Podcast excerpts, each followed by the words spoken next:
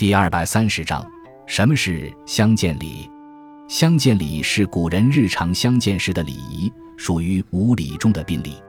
春秋之前，因礼不下庶人，因此相见礼只是贵族之间通行的礼仪。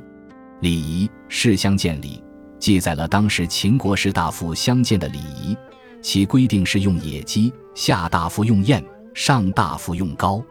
这里说的是对于上门拜访时的见面礼的规定，另外，其对贵族之间说话时的眼神也有所规定。